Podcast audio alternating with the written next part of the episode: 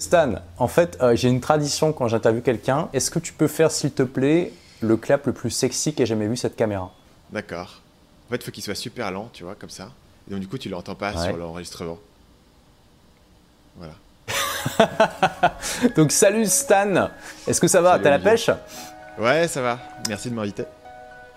Bah oui, donc euh, bon, je suppose que euh, la plupart d'entre vous connaissent Stan Leloup. Si c'est pas le cas, je le présente rapidement. Euh, donc tu es l'auteur de la chaîne qui s'appelle Marketing Mania, qui a dépassé les 300 000 abonnés récemment. Donc ça, cartonne pas mal, avec quasiment 15 millions de vues. D'ailleurs, je parlais de toi récemment avec une youtubeuse euh, que, j'ai rencontré ici à Dubaï, une youtubeuse française, et je disais, euh, Stan, c'est le seul, à ma connaissance, qui a réussi à marier les codes des youtubeurs avec euh, le business model des infopreneurs. Et c'est, je sais pas, on, peut, on, peut, en parler, tu vas me dire si tu es d'accord avec ça ou pas.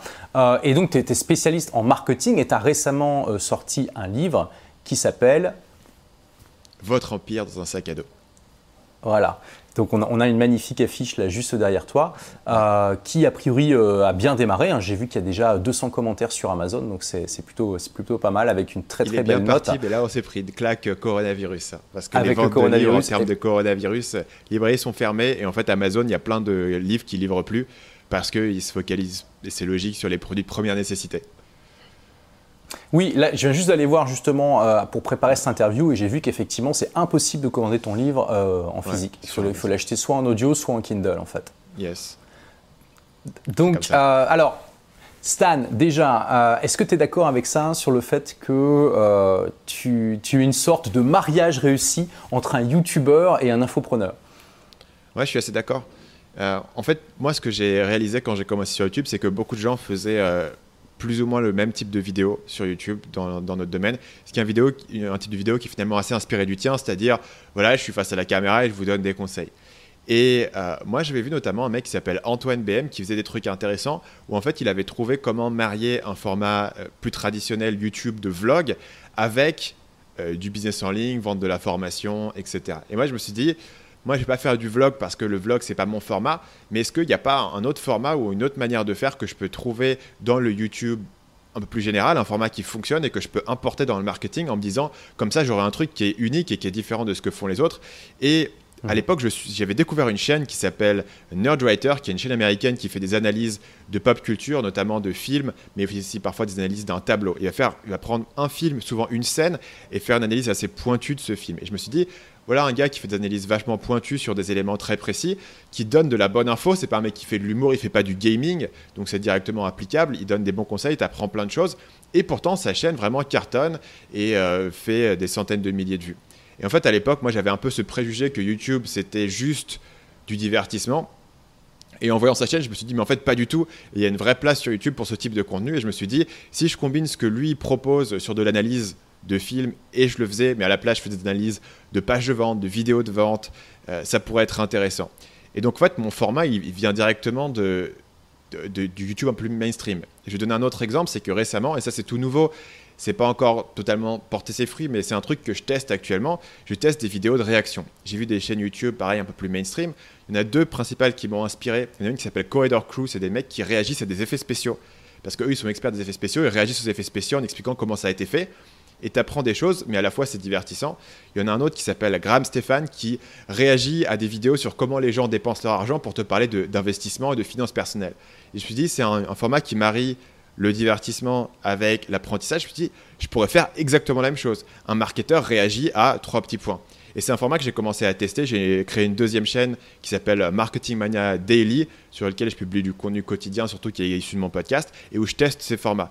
Et donc moi, c'est vraiment une démarche fondamentale de dire, OK, quels sont les formats qui fonctionnent et comment est-ce que moi je peux essayer de les importer dans mon domaine. Yes, et ça, ça fonctionne plutôt bien hein, parce que je veux dire, ta chaîne, elle a, tu l'as créée il y a quoi, trois ans maintenant? Et elle a complètement explosé euh, en temps record. On va arriver sur ouais, la quatrième année, ça fait plus de trois ans. J'ai commencé à faire des vidéos, je crois, en, juillet ou en août 2016, où j'ai commencé vraiment à, publier des vidéos régulièrement. Et euh, au départ, tu vois, je testais différents formats, je m'étais inspiré de ce, ce YouTuber-là. Au final, le format sur lequel je suis arrivé aujourd'hui est inspiré de lui par certains aspects, par d'autres pas du tout. Parce que par exemple, lui, il montre jamais sa tête dans ses vidéos. Et j'ai découvert que pour moi, c'était important de le montrer, par exemple. Donc tu vois, je l'ai euh, optimisé au fil du temps. Et en gros, ça a pris un peu moins d'un an pour vraiment avoir le déclic et que les chiffres commencent vraiment vraiment à monter aux alentours d'avril 2017, tu vois, en commençant en, juillet-août de l'année précédente. Oui, et donc tu, parlais du fait que la plupart des infopreneurs font euh, ben, euh, ce que je fais, c'est-à-dire qu'effectivement, on fait des vidéos qui sont beaucoup moins shadées que les tiennes. Euh, j'ai vu une vidéo justement t'expliquer un peu ton processus. Tu peux passer un mois à, faire le script, à faire des recherches, à, puis à, tourner et à monter la vidéo. C'est quand même beaucoup de travail. Alors que moi, typiquement, une vidéo de 10 minutes, ça va me demander 15 minutes de travail en tout et pour tout.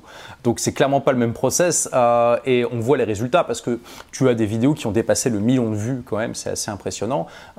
et une vidéo typique, on va dire, qui euh, qui s'adresse peut-être juste à ton audience, elle va faire au moins 50 000 vues, quelque chose comme ça, ce qui est, vraiment déjà un très beau score euh, que la plupart des infopreneurs n'arrivent pas. souvent, euh, quand je rencontre des youtubeurs, une des premières questions qu'ils me posent, c'est Mais Olivier, comment ça se fait que tu as aussi peu de vues par rapport à ton nombre d'abonnés? Et en fait, quand on regarde la plupart des infopreneurs, on a tous le même problème. Il y a plein de gens qui s'abonnent. Et au bout d'un moment, bah, ils arrêtent de regarder, ils ne se désabonnent pas de la chaîne. Euh, alors, on va surtout parler de copywriting aujourd'hui. Hein, c'est là-dessus vraiment que je voulais qu'on se focalise. Mais ça m'intéresse quand même d'avoir ton, point de vue, ton analyse sur ce problème. Qu'est-ce que tu pourrais conseiller à tous les infopreneurs qui ont ce problème d'avoir un ratio vue-abonné qui est mauvais? Ah, Je pense qu'à partir du moment où tu, publies du contenu quotidien, c'est compliqué de, le maintenir. C'est une des raisons pour laquelle moi j'ai créé une deuxième chaîne. En fait, moi j'avais cette théorie que et j'avais envie de créer d'autres vidéos. Comme tu as dit, mes vidéos, elles prennent longtemps à faire. Bon, il y, a peu de vidéos qui me prennent un mois à faire, mais mes vidéos vont un minimum prendre, euh, disons, une dizaine d'heures pour être écrites. Et parfois, elles peuvent prendre jusqu'à 25-30 heures de montage, que, dont je m'occupe pas personnellement, mais c'est quand même un poids sur mon équipe. Ce qui fait que je ne peux pas non plus les faire si souvent. Mais comme elles cartonnent, bah, du coup, j'ai cette stratégie où je fais peu de vidéos, euh, mais je mets le maximum de poids dessus. Mais moi, d'un autre côté, j'ai pas forcément envie de faire que ce type de vidéo. J'ai envie de pouvoir tester d'autres choses. J'ai envie de pouvoir innover et pas complètement être enfermé dans ce format. Et donc, du coup, j'ai une deuxième chaîne sur laquelle je le fais. Et je pense que c'est compliqué, en fait, euh, d'avoir une seule chaîne où tu vas publier beaucoup de contenu avec du contenu qui varie en investissement, qui varie en qualité parce que les gens ne savent pas quoi attendre. Quand les gens cliquent sur une de mes vidéos, ils savent exactement ce qu'il faut attendre, en fait. Ils savent, que ça va être une vidéo qui est scriptée mot à mot, avec un montage euh, qui va vite dans mes vidéos, je parle extrêmement vite. Si tu regardes le débit que j'ai à la minute, c'est largement supérieur à ce que je suis capable de faire en improvisation avec toi. Et euh, il n'y a aucune pause, tu vois, ça va très vite. Il y a vraiment une densité au travail sur le rythme, sur le montage. Je vais vous parler de psychologie humaine. Comment nous évaluons les risques? Comment se forme une panique? Pourquoi certaines personnes ont sonné l'alerte deux mois avant tout le monde, alors que les gouvernements laissaient encore la maladie se propager sans rien faire? Et on va parler de communication et de comment persuader les gens de rester chez eux quand ils n'ont pas forcément envie d'écouter. Donc les gens savent exactement ce qu'ils vont avoir et comme j'en publie assez peu, les gens cliquent dessus et les regardent. Et ils vont même donner leur chance à des vidéos. C'est scripté. Tu, tu, écris tout à l'avance, tu as un prompteur. Tu as un prompteur. Tout est écrit, euh, scripté depuis le départ. Il n'y a, pas d'hésitation, il n'y a pas de E et, tout, après est coupé. Les phrases, si je me plante hmm. dans une phrase, je peux la refaire deux, trois. Il y a des phrases que je dois refaire. C'est assez rare, mais parfois il y a une phrase qui est assez, euh, qui est assez difficile où je bute sur un mot pour une raison X ou Y. Je suis capable de la refaire huit fois. Mais ça, encore une ah fois, pour euh, beaucoup de youtubeurs euh, qui sont des, youtubeurs hein, euh, qui font du contenu un peu plus mainstream et surtout dans mon format d'essais vidéo qui sont écrits à l'avance, c'est assez classique en fait. Donc ce que je fais vraiment, c'est surprenant que dans le contexte des infopreneurs. Mais en fait, si je regarde dans un contexte plus large du YouTube, eh ben, il y a beaucoup de grosses chaînes qui scriptent leurs vidéos, qui ont ce type de montage, etc. Pas toutes, mais tu vois, il y en a un certain nombre. Et du coup, moi, c'est ce que je fais. Donc la raison de le ratio de, de vues par vidéo, au final, c'est pas la vraie question. Tu vois, la, vraie question, c'est euh, combien de personnes sont actives sur, euh, sur ta chaîne et, combien de personnes euh, sont là. Donc la question, c'est, OK, si tu fais par exemple 5000 vues par vidéo, est-ce que ça veut dire que tu as 5000 personnes qui regardent toutes les vidéos Ou est-ce que tu as grosso modo 20 000 personnes qui regardent une vidéo sur 4 tu vois? Et ce serait plus là où je, où je verrais la question parce que tu publies du contenu quotidien, tu peux pas t'attendre à ce que les gens s'intéressent à toutes tes vidéos et regardent toutes tes vidéos. Ce qui est important, c'est la taille de l'audience globale que tu as et si tu continues à leur apporter la valeur. D'accord. Parce que même moi, si je fais beaucoup de vues par vidéo, il faut aussi savoir qu'au final, bah, les gens passent pas tant de temps que ça à me regarder, puisque mes vidéos sont aussi infréquentes. Donc si je passe, mettons, si je suis dans, mon, dans ma fréquence de publication au maximum et que je publie une vidéo de 15 minutes toutes les deux semaines, bah, les gens vont passer avec moi 30 minutes par mois s'ils regardent toutes mes vidéos. Alors qu'il y a probablement plein de gens qui passent plus que 30 minutes avec toi par mois, tu vois. Donc c'est pour ça que le calcul il est plus subtil que ça. Après moi, pour, pour plein de raisons, Absolument. stratégiquement, j'ai pas que YouTube. Et donc pour moi, YouTube c'est l'objectif d'avoir une grosse audience, de toucher beaucoup de monde, et c'est là où j'ai mon acquisition. Et puis après, j'ai d'autres manières de faire passer du temps avec les gens. J'ai mon podcast, j'ai ma deuxième chaîne, j'ai mes emails, etc. Tu vois, donc la stratégie à plusieurs niveaux. Donc je pense qu'il faut, il faut réfléchir à, tu vois, à ces paramètres-là. Et finalement, ce que tu cherches, c'est pas faire des vues sur YouTube et c'est pas avoir un gros nombre de vues par vidéo juste pour l'ego. C'est vraiment de te dire, ok, en termes de tunnel de vente, où est-ce que j'en suis Et pour moi, YouTube, c'est vraiment le haut du tunnel de vente. C'est aussi une des raisons pour laquelle je ne vends pas sur YouTube. Il y a plein de gens qui, font la promotion de leur, leur euh, programme directement sur YouTube. Moi, je ne le fais pas parce que pour moi, YouTube, c'est vraiment le top of the funnel qui est là pour générer du prospect et je vais vendre autre part. Oui, je suis entièrement d'accord avec toi. D'ailleurs, euh, moi-même, je ne vends pas sur YouTube. En fait, j'incite les gens à euh, s'inscrire à ma mailing list pour recevoir le bonus. Donc comme tu le dis, c'est une entrée de funnel. Mais tu sais, c'est incroyable, mais encore aujourd'hui, en 2020, c'est mes blogs qui me ramènent le plus de leads par rapport à YouTube parce que le taux de conversion est largement supérieur. Euh, tu sais quand même que je suis, d'accord avec toi quand tu dis que finalement, il faut regarder la taille de l'audience, on va dire, mensuelle, euh, en tout cas, voilà, sur une certaine unité de temps. Mais j'adorerais avoir une fonction dans, YouTube qu'il n'y a pas, alors que, tu as ça bah, dans ton autorépondeur, par exemple, tu peux purger ta liste. J'aimerais avoir un bouton qui permet mm. de supprimer tous les abonnés qui n'ont pas vu de vidéo depuis 6 mois. Ça, permettrait d'avoir un, nombre d'abonnés qui est plus réaliste. Euh, et voilà, comme tu dis, au bout d'un moment, euh, quand tu as 200 000 abonnés et que quand tu fais une vidéo, bah, tu en as 5 000 ou 10 000 ou même 20 000 qui regardent, Bon, c'est plus une question d'ego qu'autre chose, ce nombre d'abonnés. Moi, je préférais le faire descendre parce que, bon, il y a quand même la, perception des, euh, des, des, gens qui débarquent sur la chaîne et qui ne te connaissent pas euh, et ça peut créer de la, de la, de la preuve sociale négative. Euh, moi, ça m'a bloqué pendant un moment, ça m'a fait arrêter YouTube pendant quasiment six mois. Puis après, j'ai décidé de, euh, prendre sur moi, d'arrêter de, me, focaliser sur ce genre de choses, effectivement me focaliser sur les gens qui me regardaient euh, régulièrement. Euh, bon, c'est intéressant en tout cas ce que, tu dis, donc effectivement, euh, beaucoup de préparation, être consistant dans le format et la qualité du contenu, et si tu as vraiment envie de publier régulièrement sans trop te prendre la tête, ce qui est le cas de la plupart des infopreneurs, et c'est mon cas aussi, faire une chaîne à part finalement pour pas mélanger les gens. ok, donc on, va se focaliser maintenant sur le, sur le copywriting. Euh, alors déjà, pour les gens qui nous regardent qui n'ont jamais entendu parler de ce mot ou alors vaguement et qui ne savent pas vraiment ce que c'est, est-ce que tu peux donner une définition de qu'est-ce que c'est que le copywriting? Ouais. Donc le copywriting, en français, ils ont un terme qui est équivalent, que moi j'utilise jamais, qui est rédacteur-concepteur ou concepteur-rédacteur, une de ces permutations de, termes qu'on n'utilise pas trop dans nos domaines des, web entrepreneurs. Euh, donc le copywriting, c'est écrire pour vendre, grosso modo. Donc moi là-dedans, je fais rentrer avant tout évidemment les pages de vente, euh, les séquences email, euh, les vidéos de vente, mais par plein d'aspects, je considère que rédiger ta page d'accueil ou euh, même rédiger une vidéo, rédiger un appel à l'action, ça revient dans le copywriting. Donc dès que tu veux que les gens prennent une action après t'avoir lu, c'est du copywriting. Ok, d'accord. Donc pour toi, à la base, c'est plutôt dans le texte, mais tu l'appliques aussi, j'imagine, aux vidéos, dans ton script par exemple comme mes vidéos sont scriptées, pour moi, c'est quasiment la même chose en fait. Euh, genre, mes vidéos sont scriptées presque comme une, page de vente avec les mêmes structures, avec une accroche, avec un storytelling, avec un appel à l'action à la fin. Donc, pour moi, la différence, euh, au final, tu vois, quand je l'écris, la seule différence, c'est qu'à la fin, il faut que je, la vidéo, je l'enregistre et l'email, je clique juste sur envoyer. Mais fondamentalement, le process est assez similaire. Donc voilà, c'est l'art de persuader avec les mots, hein, tout simplement. Ouais, exactement. Et, euh, voilà. Et, qu'est-ce que tu as à répondre aux gens qui vont te sortir, tu sais, la, fameuse étude éculée qu'on voit partout, qui dit que les mots ne comptent que pour 7% dans la communication? Ça, c'est basé sur une incompréhension totale, en fait, de, de, ces études et euh, de ce que ça veut dire. C'est-à-dire qu'à partir du moment où tu transmets de l'information, euh, les mots comptent euh, pour tout et tu peux transmettre beaucoup de choses avec les mots. Alors, est-ce que le faire en vidéo, tu vois, par exemple, moi je fais mes, scripts en vidéo, donc c'est un bon exemple.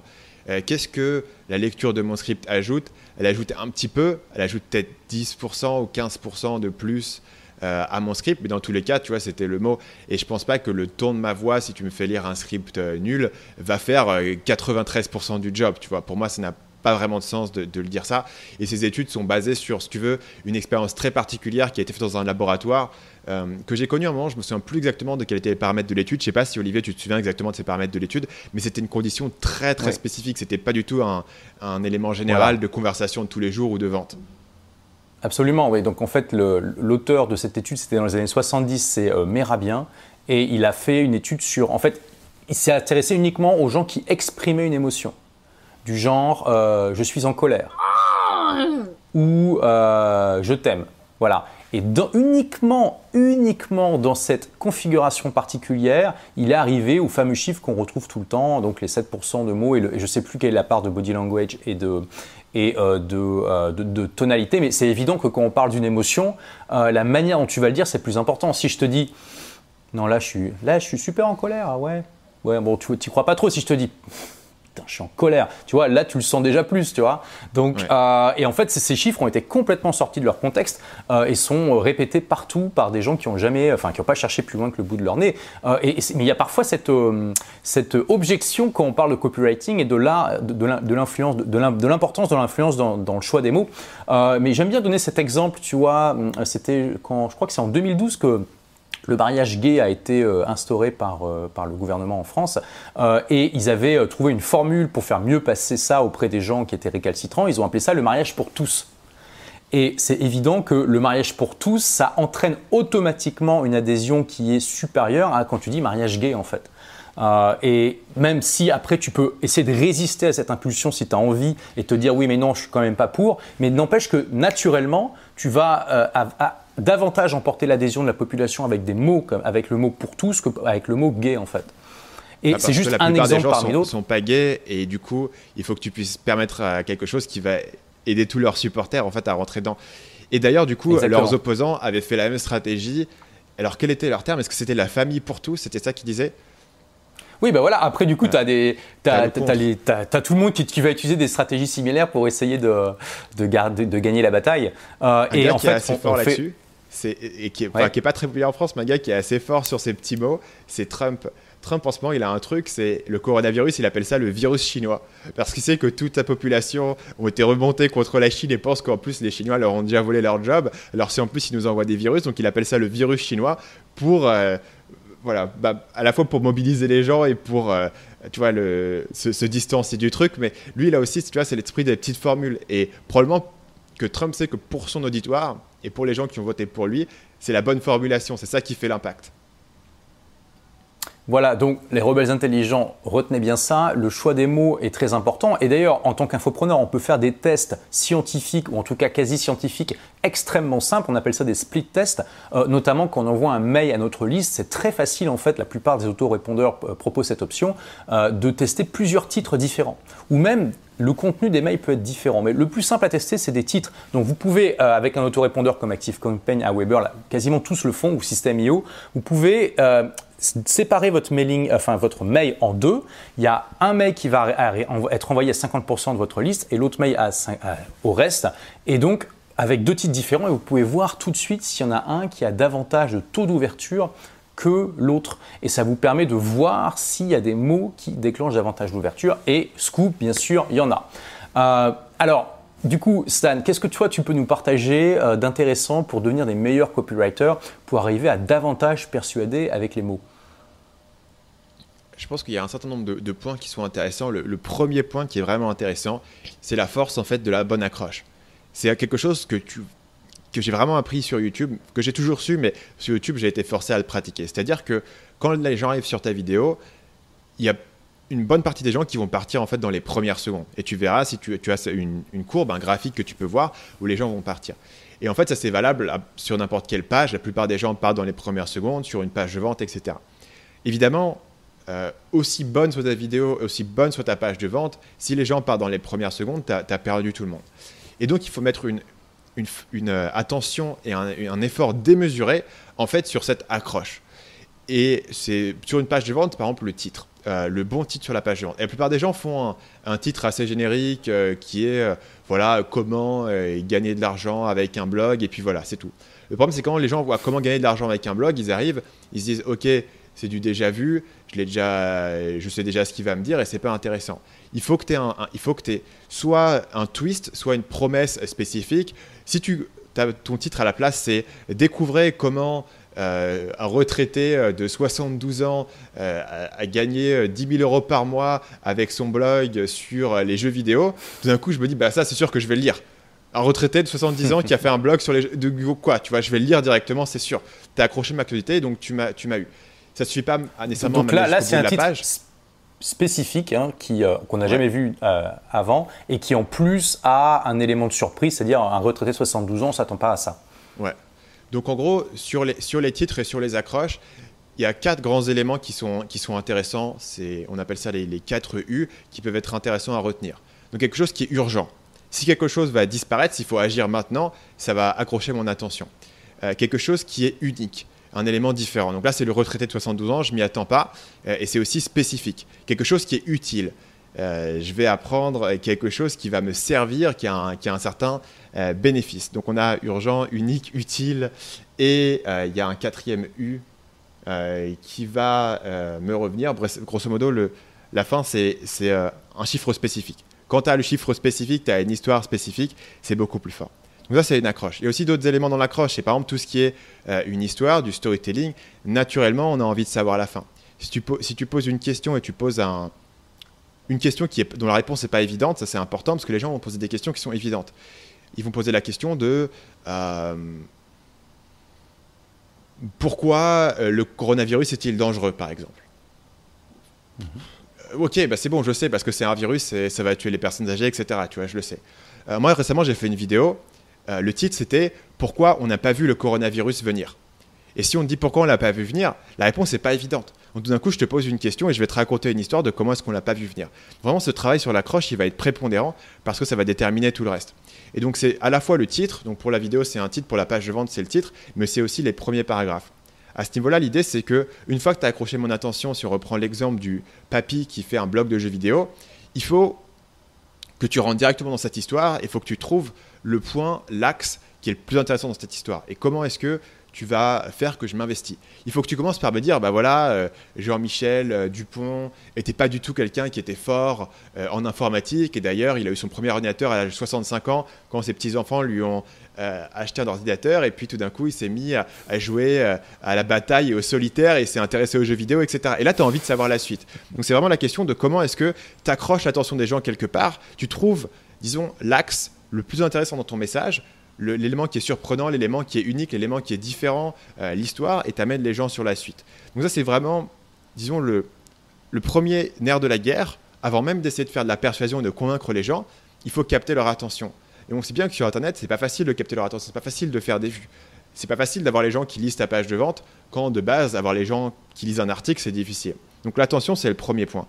Euh, le deuxième point que je trouve intéressant, c'est vraiment euh, réfléchir en matière de... Là, on rentre plus dans les détails de la manière dont tu écris, mais en manière dont tu vas permettre aux gens de euh, se projeter dans ce que tu racontes et de visualiser ce que tu racontes. Donc ça, c'est les petits détails, c'est les petits éléments visuels, c'est les descriptions de situation.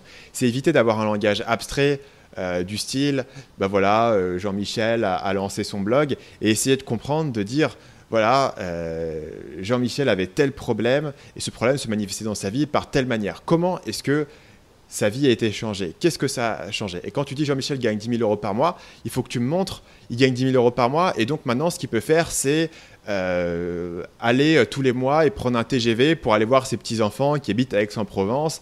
Et euh, d'ailleurs, il s'est mis aussi à jouer avec eux à Fortnite le week-end, etc.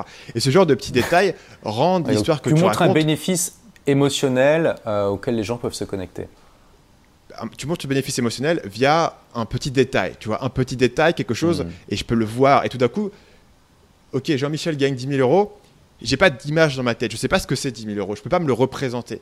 Et donc du coup, ça reste un concept qui est abstrait. Tu me dis, il gagne 10 000 euros et maintenant il peut prendre un TGV pour aller voir ses petits-enfants, bah, je vois le mec dans le TGV, donc j'ai une image bien concrète. Et bien sûr, ici, on part du principe que par rapport à ton audience cible, c'est une image qui est pertinente. Peut-être que c'est une audience qui, est, qui a envie de voir ses petits-enfants ou pour une raison X ou Y, ils ont envie de voyager ou ils ont envie d'avoir ce temps, cette flexibilité. Mais ce détail, cette image spécifique va grandement aider les gens à avoir cette image. Et ça, c'est un élément mmh. auquel les gens ne pensent pas pour convaincre. Parce que ce que les gens vont faire, c'est essayer d'arriver sur du superlatif. essayer de dire voilà comment euh, gagner des centaines de milliers d'euros très rapidement sans travailler, essayer de renforcer leurs offres, en fait par le superlatif et par l'exagération. Et parfois, tu peux raconter l'histoire telle qu'elle est, et pas forcément en exagérant, mais en ayant euh, ce niveau de détail où les gens peuvent se projeter dessus, et donc ça a l'air beaucoup plus vrai, parce qu'ils peuvent voir le détail. Et le conseil que je donne à ce niveau-là, pour, pour terminer sur ce point, c'est vraiment de réfléchir en termes de, cinéma, en fait. C'est-à-dire qu'au cinéma, si tu veux montrer que Jean-Michel est pauvre, et ensuite Jean-Michel devient riche, tu ne veux pas juste dire Jean-Michel était pauvre et maintenant il est riche. Il faut en fait que tu montres une scène à l'écran où je vois Jean-Michel qui est pauvre. Alors peut-être que je le vois, il rentre chez lui et il a un appart un peu miteux, euh, il, a peut-être... Euh, voilà, il, a une, chaise qui est cassée, mais il l'a réparée avec un bout de scotch parce qu'il n'a pas l'argent de se racheter une autre chaise. Euh, il y a sa, fille qui l'appelle en lui disant Ah, papy, quand est-ce que tu viens? Et il dit Bah, non, désolé, là, j'ai pas l'argent, etc. Bref, par des éléments visuels, tu vas essayer de montrer pourquoi est-ce que ce gars est pauvre. Tu peux pas juste le dire. Et pareil, quand, je sais pas, dans le Wall Street, le gars devient riche, on ne dit pas je suis devenu riche. On te montre qu'il est devenu riche avec euh, des bagnoles, avec le style de vie, avec la maison, avec euh, les images qui sont même dans le trailer où il est là en train de d'accrocher de la thune autour de quelqu'un. Il accroche des billets autour de quelqu'un pour, euh, c'est un plus ce qu'ils font, il les emmène en Suisse, je crois. C'est ces aspects visuels qui vont faire que tu t'en souviens et qui vont avoir cet impact. Et quand tu réfléchis en manière cinématographique, ça te force à réfléchir, ok, quelle scène est-ce que je vais montrer pour expliquer à la fois d'un côté le problème que je vais résoudre et de l'autre, le bénéfice que les gens vont avoir quand ils utilisent mon produit. Alors, est-ce que c'est encore du copywriting, ça? Quand tu t'intéresses à l'aspect visuel bah, L'aspect visuel, mais, mais je ne te me dis pas qu'il faut forcément montrer des images. C'est-à-dire l'image que tu vas créer dans, dans l'esprit des gens par les scènes que tu vas décrire. Et plutôt que d'écrire une scène de manière abstraite, tu veux décrire une scène de manière concrète. Tu voulais dire, euh, bah, quand j'ai commencé mon site, euh, voilà l'expérience de vie, voilà la scène, voilà l'anecdote qui m'est arrivée, en donnant un élément concret. Mais tout ça, tu peux l'expliquer très bien avec des mots, pas forcément des, images que tu vas montrer, mais tu veux créer des images dans la tête des gens pour stimuler leur imagination. Parce que, en fait, c'est en stimulant souvent l'imagination des gens et en leur faisant voir quelque chose que tu vas toucher leurs émotions. C'est compliqué, compliqué de, par exemple, de rendre quelqu'un triste en disant euh, il faut être triste.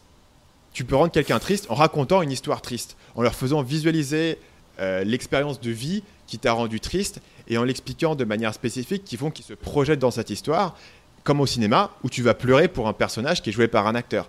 Pourquoi? Parce que hmm. par les petits détails de ce personnage, on l'a rendu réel et dans ta tête, c'est devenu une vraie personne. Et ça, tu peux le faire aussi avec des mots dans la manière dont tu racontes l'histoire, mais c'est tout vraiment dans, dans l'idée de comment est-ce que tu trouves les détails concrets qui vont rendre ce que tu racontes beaucoup plus réel à l'esprit des gens et qui va créer cette émotion derrière. Ok. Et. Et, donc, donc, comment toi, tu as, implémenté. Déjà, comment tu as, découvert ce copywriting et comment tu l'as implanté dans ta boîte pour euh, bah, développer ton audience et tes ventes? Donc, à l'origine, moi, je, je l'ai découvert un peu par hasard, en fait, parce que j'avais commencé un. À l'origine, je faisais pas du marketing, j'avais un blog dans le domaine de la séduction et j'avais commencé ce site. Et euh, bah à l'origine, j'ai fait un peu ce que tout le monde fait quand tu démarres et que tu sais pas trop ce que tu fais, c'est-à-dire j'ai fait un site. C'est fou le nombre, le nombre d'infopreneurs qui sont, qui, qui, sont issus de la communauté de la séduction. Et c'est vraiment typiquement euh, français. En fait, euh, je suis pas mal connecté au milieu des infopreneurs dans, dans beaucoup d'autres pays, notamment États-Unis, Brésil, Russie, etc.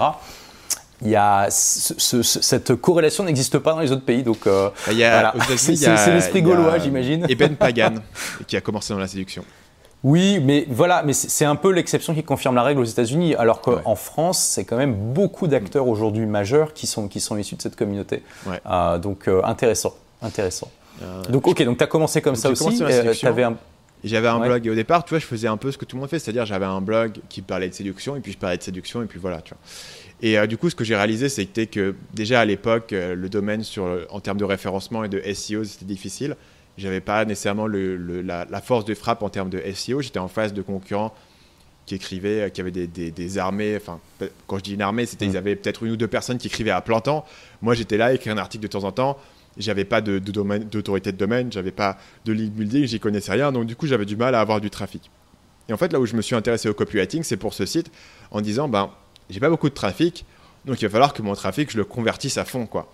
Et j'ai réussi à commencer petit à petit à améliorer mes pages de vente, à trouver comment vendre des programmes plus chers. À une époque où beaucoup de gens vendaient des e-books à 20 euros, je vais trouver comment vendre des programmes à 70 euros, puis à 200 euros, grâce au copywriting, en démontrant la valeur de ce que j'apportais, en faisant des programmes vidéo, en démontrant plus de, plus de, preuves et plus d'exemples, et, en créant plus de connexions avec mon audience. Comment tu as appris ça à l'époque, est-ce que tu as lu des livres? Est-ce que tu as suivi des formations? Ouais, j'ai lu. En fait, le, gourou absolu que j'ai, qui est d'ailleurs dans le premier chapitre de mon livre, c'est un gars qui s'appelle Gary Albert, que tu dois connaître. Euh, oui, j'en ai déjà entendu parler. Gary Albert, c'est un, un, gars qui écrit euh, dans les années. En gros, il a commencé dans les années 60 et il a écrit la plupart des textes dans les années 80 en fait. Et c'est donc la vente, mais à l'ancienne. C'est un gars qui faisait des copywriting par courrier postal. Et donc, il t'a envoyé des lettres par courrier postal et pour te vendre tout un tas de, gadgets, de, rapports spéciaux qui étaient les e-books de l'époque. Il t'a envoyé un espèce de rapport qu'il avait imprimé chez lui et il avait construit tout un empire comme ça, juste sur le courrier, en envoyant des lettres de vente aux gens et en recevant en échange des chèques et puis en leur envoyant un produit. Et lui, il avait tout un tas de lettres et j'ai commencé comme ça en m'intéressant à ce que lui, il racontait. Et après, il y, a tout, il y a toute une école en fait de copywriters à l'ancienne qui existe. Donc là, tu vois ici, j'ai une affiche euh, qui vient de David Ogilvy, qui est aussi un, un à l'ancienne. Euh, tu as Robert Collier, tu as John Carlton. Et donc, je me suis formé un petit peu chez tous ces trucs à l'ancienne. Et je me suis demandé comment est-ce que ça s'applique dans mon domaine. L'équivalent français, c'était Christian Godefroy, euh, Christian qui a dans les années 80 aussi. Exactement. Et qui s'est formé auprès de tous ces gens-là. D'ailleurs, la plupart, il les connaissait personnellement. Bon, malheureusement, il nous a quittés en 2012, mais il a, il avait pas mal, il a pas mal apporté au copywriting français avec ses compétences. Donc, ok, donc tu t'es formé directement auprès des, des grands maîtres américains. Yes. Euh, donc tu as trouvé leurs e-books, euh, enfin leurs livres et, et Ouais, ils ont, ils, ont, ils, ont, ils ont, tous des livres. Et après, en gros, ce que tu fais, c'est. Bon, il y, a un y a un truc de, dingo, mais que j'ai fait, qui, qui, est donné par Gary Albert. C'est de prendre. Il te donne une liste de d'une quinzaine de, de, grandes pages de vente célèbres, dont certaines qui sont très longues, et il te dit il faut les recopier à la main. Donc il te fait recopier des pages de vente à la main, et la théorie derrière, moi aujourd'hui, je je vois pas trop les bases de cette théorie, mais bref, que, disons que je l'ai fait à l'époque. La théorie, c'est que ça va permettre de t'imprégner en fait du rythme et de la structure. Une chose qui est vraie, c'est que quand tu recopies une page de vente à la main et que ça peut, ça peut te prendre des heures en fait, parce qu'il y en a certaines qui sont vachement longues. Il en recommande quelques-unes qui sont courtes, mais il y en a qui sont vachement longues. Et euh, recopier à la, écrire à la main, ça va pas très vite. Mais du coup, ça te force à réfléchir vraiment au détail. Tu vois, si tu veux chaque phrase, tu vas y réfléchir parce que bah, sinon, tu as rien d'autre à faire. Quoi. Tu t'ennuies et tu recopies ton truc à la main. Donc ça, je l'ai fait et c'est pas forcément quelque chose que je conseillerais aux gens, mais par contre, ça m'a appris que, en fait, une fois que tu as compris ces, éléments, euh, ces blocs de construction de base, donc dans cette, euh, dans cette vidéo, on a parlé de deux blocs importants qui sont l'accroche, le, titre, le titre de la page, et puis on a parlé de comment est-ce que tu peux faire du storytelling qui soit émotionnel avec les bons détails, etc. Et il y a plein d'autres techniques que tu apprends comme ça. Et quand tu vas te forcer à recouper des pages de vente, tu vas récupérer toutes les techniques en fait dans les pages que tu es en train de regarder. Et puis après ça, j'ai arrêté de recopier les pages. Mais par contre, ce que je faisais, c'est que dès que je voyais une page de vente qui me semblait intéressante, j'essayais de l'analyser. Donc je me disais, OK, est-ce que je peux découper la structure de cette page et découper l'ensemble des arguments? Est-ce que je peux repérer les techniques que j'ai déjà apprises? C'est-à-dire, est-ce que je peux voir l'accroche et pourquoi est-ce que l'accroche fonctionne? Est-ce que je peux voir le storytelling? Est-ce que je peux voir les bénéfices? Comment est-ce qu'il introduit le produit? Comment est-ce qu'il introduit la garantie, etc. Et là, du coup, tu vas, comme ça, à chaque page que tu vois, tu vas essayer d'analyser les, points qui te semblent intéressants et tu vas commencer à te construire une espèce de boîte à outils en disant, bah tiens, là, lui, il avait une, manière intéressante de mettre ses témoignages. Lui, il avait une manière intéressante, il avait une bonne accroche sur sa page. Lui, il avait une garantie qui était intéressante. Là, je trouvais que la manière dont ils ont construit la FAQ, c'était vraiment persuasif et j'avais pas pensé à le dire comme ça. Voilà comment ils surmontent les objections. Et donc, tu vas apprendre toute une boîte à outils en étudiant des pages. Et puis après, le truc, c'est que tu es toujours en train de le faire, quoi. Donc j'étais toujours en train d'écrire des pages de vente pour la séduction. Parfois j'écrivais pour d'autres coachs en séduction. J'étais toujours en train d'essayer de, trouver des techniques. Donc au final, tu vois, j'ai. Ah, carrément devenu euh, un copywriter pour d'autres, pour des collègues à toi. Ok. C'est une bonne manière d'apprendre. Et il y, a beaucoup de copywriters qui ont un, swipe file, donc euh, un, dossier avec les. Tu avais ça aussi, toi? Enfin, tu l'as toujours, j'imagine? Exactement. Donc en fait, tu as un dossier. Ça. dès, que tu une bonne, dès que tu vois une bonne page de vente, tu la mets dans un, tu l'archives quelque part pour pouvoir.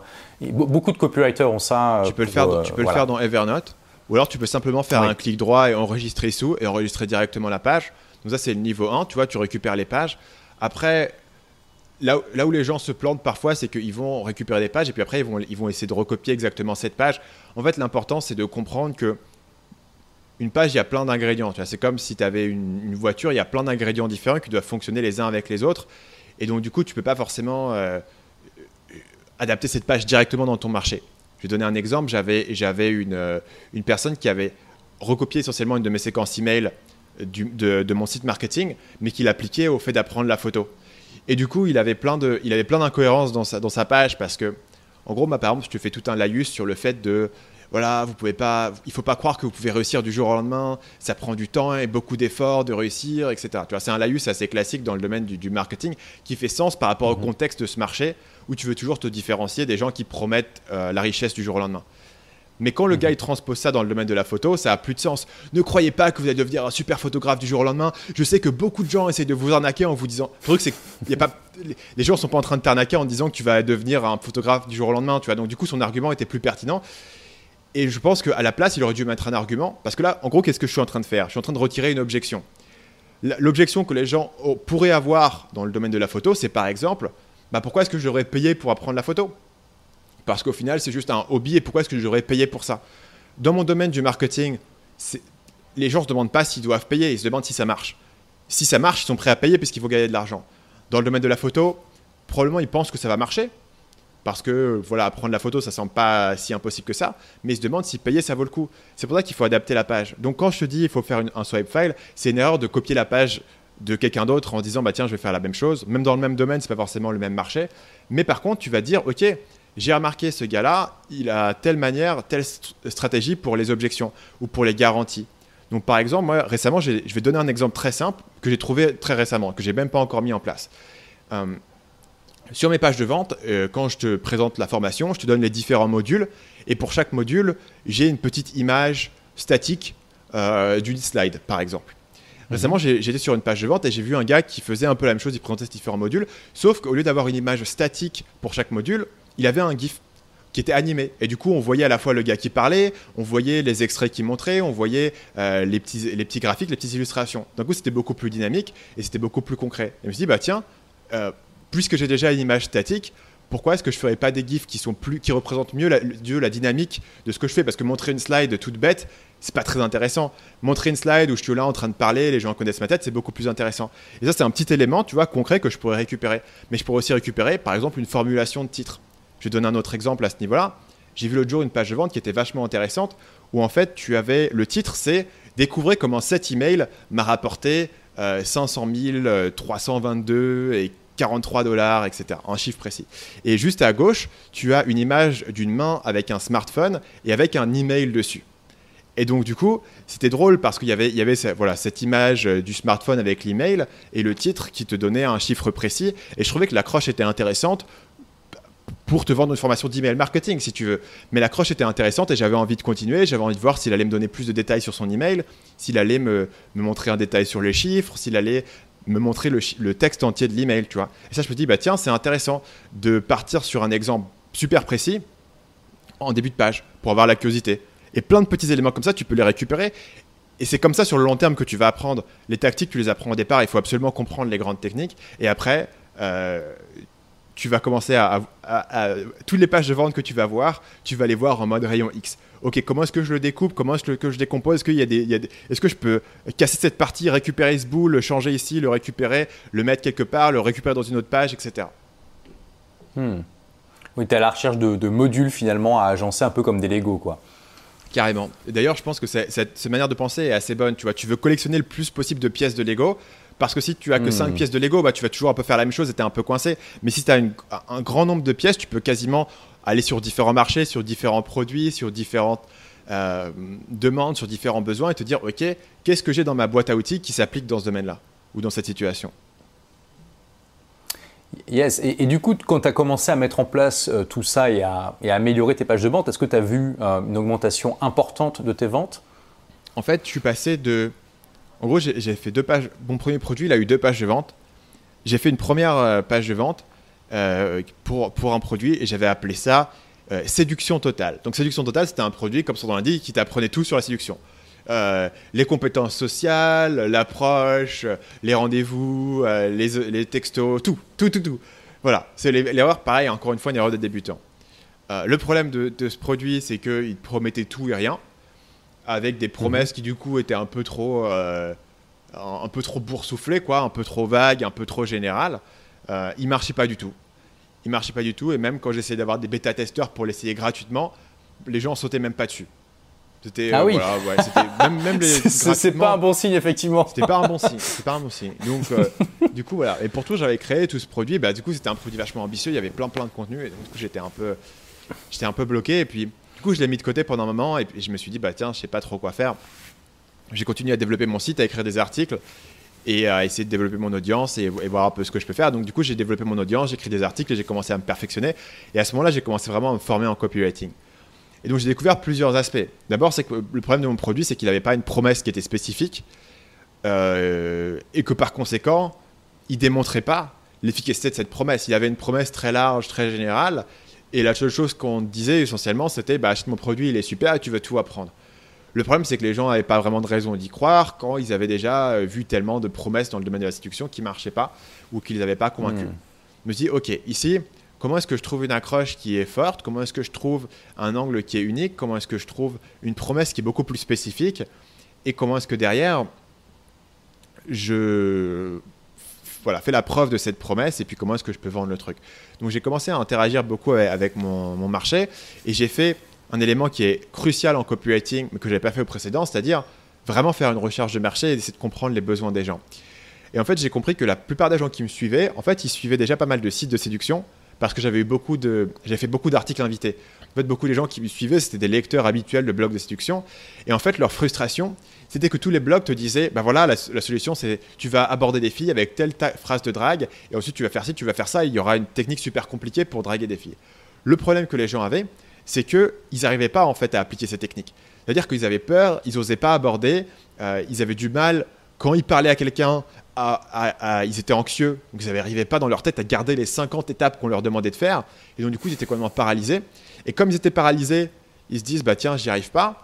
Et donc, du coup, ils se disent, je suis nul. Les conseils qu'on me donne, j'arrive même pas à l'utiliser. C'est moi, je suis une sous-merde et je suis nul. Voilà. Et donc, du coup, ils abandonnaient, ils étaient découragés. C'était un cercle vicieux où plus ils avaient peur, moins ils agissaient. Moins ils agissaient, plus ils se sentaient nuls. Et plus ils se sentaient nuls, plus ils avaient peur, etc. Je me dis, ok, est-ce qu'il y a un moyen pour moi de partir de ce principe-là et leur proposer un truc qui était différent? Et donc ce que j'ai fait, c'est que j'ai récupéré des bouts en fait de ma formation en séduction totale. Il y en a d'autres que j'ai dû jeter à la poubelle parce qu'ils n'étaient pas appropriés par là. Mais j'ai récupéré en fait des éléments qui étaient déjà présents dans la formation d'origine pour dire je vais te faire une formation dont la promesse c'est comment surmonter ta peur de l'approche. Une promesse qui était beaucoup plus spécifique, mais que du coup je pouvais construire. Je pouvais construire avec une accroche, je pouvais construire avec du storytelling et surtout je pouvais construire avec des preuves. Et en gros, tout mon speech de vente à l'époque, qui, a, commencé à très bien fonctionner assez rapidement, c'était de dire il existe aujourd'hui euh, des thérapies euh, en psychologie qui sont prouvées pour surmonter notamment les phobies.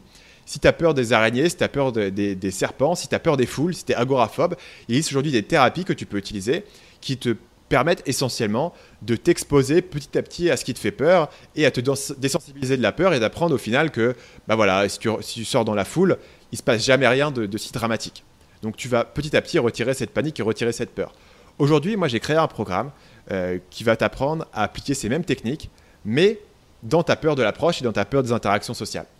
Et donc, on va hmm. apprendre ensemble comment est-ce que tu peux commencer par faire des petits pas. Je ne vais pas t'envoyer en jour 1 ce que font tous mes concurrents à aller aborder dans la rue euh, ce qui est le truc le plus dur pour quelqu'un qui débute, qui a peur. Je vais t'envoyer à aller juste faire des trucs un peu simples, genre euh, aller demander aux gens s'ils ont l'heure. Et tu verras que les gens ont déjà peur de demander aux gens s'ils ont l'heure. Bah, notamment parce, que, timide, c'est sûr. Tu es mm. timide de base. Et puis tu dis, bah, est-ce qu'ils vont pas penser que euh, c'est bizarre que j'ai pas l'heure à une époque où tout le monde a son téléphone. Le truc, c'est que c'est pas grave si tu veux, parce que tu demandes aux gens qui, quel est le pire truc qui puisse arriver quand tu demandes l'heure. Bah, les gens vont te le donner, ils vont se dire, tiens, ce gars-là, il est un peu bizarre de pas avoir l'heure. Donc, du coup, c'est là où, où, est la vraie force pour moi du copywriting. C'est-à-dire que non seulement j'ai changé les mots que j'utilisais sur ma page, mais j'ai aussi changé le titre du produit, qui s'appelait plus la séduction mhm. totale, mais qui s'appelait maintenant le plan d'action. J'ai changé la proposition de valeur, une promesse plus précise, une preuve, et j'ai construit un argumentaire. Et c'est à partir de ce produit-là. Donc pour toi, le copywriting, ça inclut aussi la réflexion stratégique euh, du positionnement du produit et de l'approche que tu vas avoir. Tu englobes ça dedans. Par pas mal d'aspects, oui, parce qu'en fait, tu peux pas faire ton copywriting si t'es pas fait, en fait cette recherche de marché. Parce que comment est-ce que je peux savoir quel est l'angle sur lequel il faut que j'appuie dans mon copywriting si je ne sais pas derrière que les gens ont cette peur de l'approche, par exemple? Si je ne sais pas que, euh, voilà, plus que simplement de, draguer des filles, un des problèmes que les gens ont, c'est que ils se sentent nuls parce qu'ils n'arrivent pas à appliquer les conseils qu'on leur donne. Et donc, du coup, j'ai besoin de comprendre ces éléments de psychologie de la personne pour pouvoir lui parler derrière. Donc, toute la, toute la phase de recherche, euh, pour moi, rentre dans le copywriting. Évidemment, le, titre du produit et sa proposition de valeur rentrent dans le copywriting. Euh, ou en tout cas, par exemple, si tu engages un copywriter et que c'est un bon copywriter, il va te dire bah vas-y, où est ta recherche de marché? Donne-moi des sondages, j'ai besoin d'avoir cette base parce qu'un copywriter ne pourra difficilement faire son travail euh, de rédaction s'il n'a pas une base en termes de sondage, en termes de marché, en termes de besoins, parce que hmm. c'est de ça qui va s'inspirer pour comprendre quels sont les éléments qui sont importants. Voilà il doit avoir l'avatar auquel il s'adresse dans sa tête avec euh, ses, désirs, ses peurs, etc. Mais donc oui, on voit bien comment tu t'es distingué effectivement euh, de la concurrence en étant plus précis, en t'adressant à un problème qui était mal adressé par le marché, en appuyant en plus euh, tout ça par la science qui souvent malheureusement notre industrie n'est pas quelque chose de courant. donc tout ça, ça t'a aidé à, faire, à faire de ton produit un succès. et donc tu as réussi à vivre de, ce, de cette entreprise grâce à ça? Ouais, donc j'ai commencé. En gros, je pense que le premier lancement que j'avais fait sur ce produit, euh, ça devait, ça remonte, hein, ça remonte. Du coup, c'était en 2013, novembre, quelque chose comme ça, et ça commençait à faire 1500, euh, 2000 euros à, cette époque-là, sachant que c'était un produit que je, ouais, par mois. Sachant que c'est un produit que je mhm. vendais à l'époque 69 euros. Et plus tard, mais ça c'est une autre histoire et je, ne sais pas si on aura le temps de vraiment entrer dedans, mais plus tard, en fait, j'ai découvert cette idée d'élasticité des prix et c'est un produit finalement que j'ai pu vendre euh, à quasiment 200 euros en fait. C'est un produit que j'ai vraiment pu vendre beaucoup plus cher plus tard, donc ce qui veut dire que au départ, j'étais encore un petit peu, bah, j'avais peur finalement de, le mettre trop parce que je me disais déjà 70 euros, c'est déjà beaucoup dans mon domaine. Donc j'ai pu à partir de ce moment-là commencer à générer un petit revenu et au, fil du temps, bah, du coup, j'ai amélioré, euh, j'ai eu de plus en plus d'audience sur mon site et donc la, la, courbe a monté. Et ce qui a beaucoup aidé pour moi, c'était que comme j'avais ce bon copywriting, ce produit fonctionnait bien en affiliation. Et j'avais pas mal d'autres blogs euh, de séduction qui recommandaient mes produits en affiliation. Euh, celui-ci, j'en avais un autre euh, dans le domaine de la sexualité aussi qui fonctionnait bien en affiliation, qui s'appelait la méthode étalon. Et donc du coup, comme j'avais un bon taux de conversion sur mes produits et que mes produits, je suis très fier du titre de ce produit. ça me rappelle un truc, je fais une petite parenthèse, mais bravo pour avoir interviewé l'acteur porno là dans ton podcast. Jean-Marie Corda. Je, recommande ce podcast à, tout le monde. J'en ai même parlé dans une séance de coaching avec mes élèves. Parce que ça, voilà, encore un truc unique, tu vois, qu'on n'a jamais vu euh, avant. Euh, donc, euh, bravo. et je, retiendrai quand même toujours sa, magnifique citation. Je crois qu'un jour, je vais l'encadrer chez moi. moi, je casse des briques avec ma bille. Voilà, fermez les guillemets. On ferme la parenthèse, tu peux continuer. c'est un podcast tagué Not Safe for Work, tu vois. Celui-là, il est pas. c'est un mec. J'étais très content de l'avoir parce que je trouvais que ce qu'il racontait c'était hallucinant, mais effectivement, c'est. Il mâche pas ses mots. Euh, bref, tu et, vois. Et donc, tu avais la méthode étalon, ok, donc qui, qui, permet aussi de casser des briques avec euh, sa Non, c'était plus, plus un truc de. Bah, c'était un petit peu la même formule en fait. C'était un truc de comment est-ce que tu apprends euh, ces compétences de, de, de confiance, euh, sexuelle, tu vois, comment est-ce que tu fais jouer une femme, etc. Toutes ces, toutes ces éléments de confiance de, de comment est-ce que tu, tu, te débrouilles au lit et toutes les techniques un petit peu, bah ça, on avait créé un, programme et c'est pareil, celui-là, il fonctionnait bien en affiliation. Donc en fait, comme j'avais des programmes qui étaient, c'est plus le cas aujourd'hui, mais à l'époque, 70 euros dans le domaine de la séduction, c'était un, un, prix qui était relativement élevé. Et en plus, j'avais un bon mhm. taux de conversion j'étais un des premiers vraiment à m'investir sur les, vidéos de vente. Alors, c'est des vidéos de vente moches avec juste des slides qui défilaient, mais je les copywritais à fond et donc, du coup, j'avais des bons taux de conversion, ce qui permettait moi d'avoir des affiliés. Et donc, c'est à partir de ce business-là que j'ai vraiment pu en, vivre. Et tu vois en quoi, en fait, mon business, rapidement, il faut noter que la méthode des talons, c'est là où, où, où je suis devenu le copywriter. C'est que c'est pas moi qui ai créé ce produit, en fait. Je me suis associé avec un gars qui est un coach sur séduction euh, pur de dur et je lui ai dit, bah, tiens, mhm. on pourrait créer des programmes ensemble, puisque toi, tu adores faire le coaching, mais le marketing, ça t'intéresse pas. Moi, j'adore faire le marketing, mais en coaching, je connais pas tout, honnêtement. Euh, j'ai fait mon, programme, mais je ne fais pas tout faire.